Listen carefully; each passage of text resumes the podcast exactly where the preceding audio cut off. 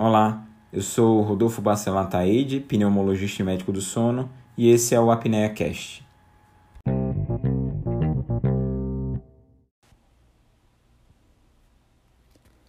Ah, hoje no Apneia Cast a gente vai falar sobre algo imprescindível, que é o sono na terceira idade. Com o envelhecimento, nossas rotinas sofrem mudanças. Isso acontece com todo mundo. O mesmo e em vários aspectos da vida da gente. Ah, e o mesmo vai acontecer com o sono. Mas o que acontece é um equívoco. A gente normalizou que é dormir mal na terceira idade. E não, idosos não devem dormir mal.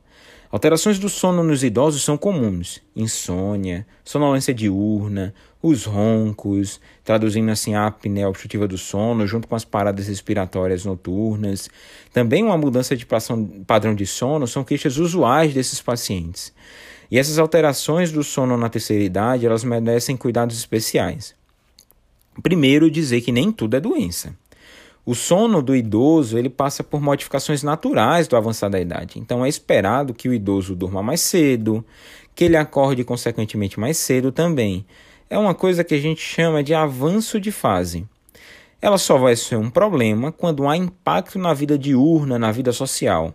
Caso contrário, inclusive o idoso pode ver isso como uma oportunidade de aproveitar boas caminhadas por aí.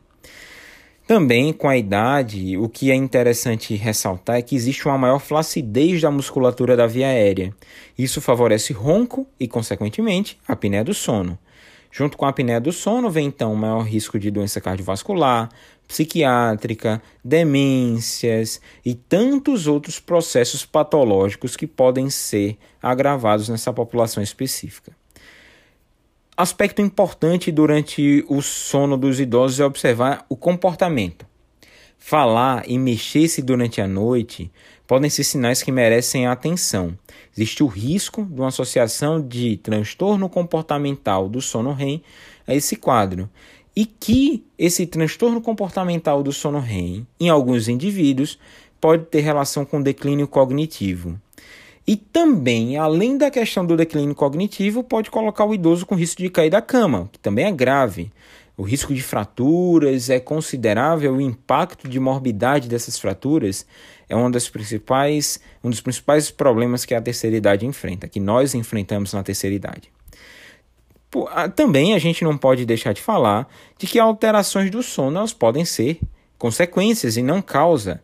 Então, sintomas de algumas doenças como Parkinson, Alzheimer, até mesmo infecções, podem causar alterações que se mostram como alterações do sono e não o sono ser causa, ele ser consequência desses processos. Também o que a gente deve ressaltar é que os medicamentos para dormir eles são de risco nos pacientes idosos. Aumenta a chance de queda, de fratura, de piora cognitiva, de, de sedação excessiva. Tudo isso são efeitos comuns nos pacientes. Então, o tratamento medicamentoso deve ser extremamente particularizado para casos específicos, pesando o risco-benefício e tendendo a fazer doses menores do que as doses usuais.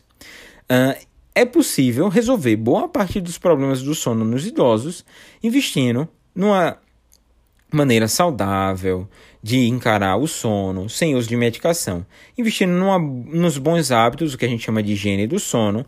Tem episódio específico desse podcast é, sobre higiene do sono, então eu chamo vocês a conferir esse episódio.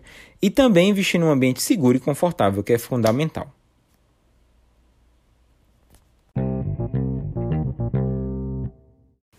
Curtiu? Tem alguma sugestão? Gostaria de tirar alguma dúvida? Não esquece de deixar seu comentário. E aproveita também para seguir as outras redes sociais. Estou no Instagram com o arroba Rodolfo Pneumosono e no Twitter com o arroba RBA Pneumosono. E até o próximo episódio.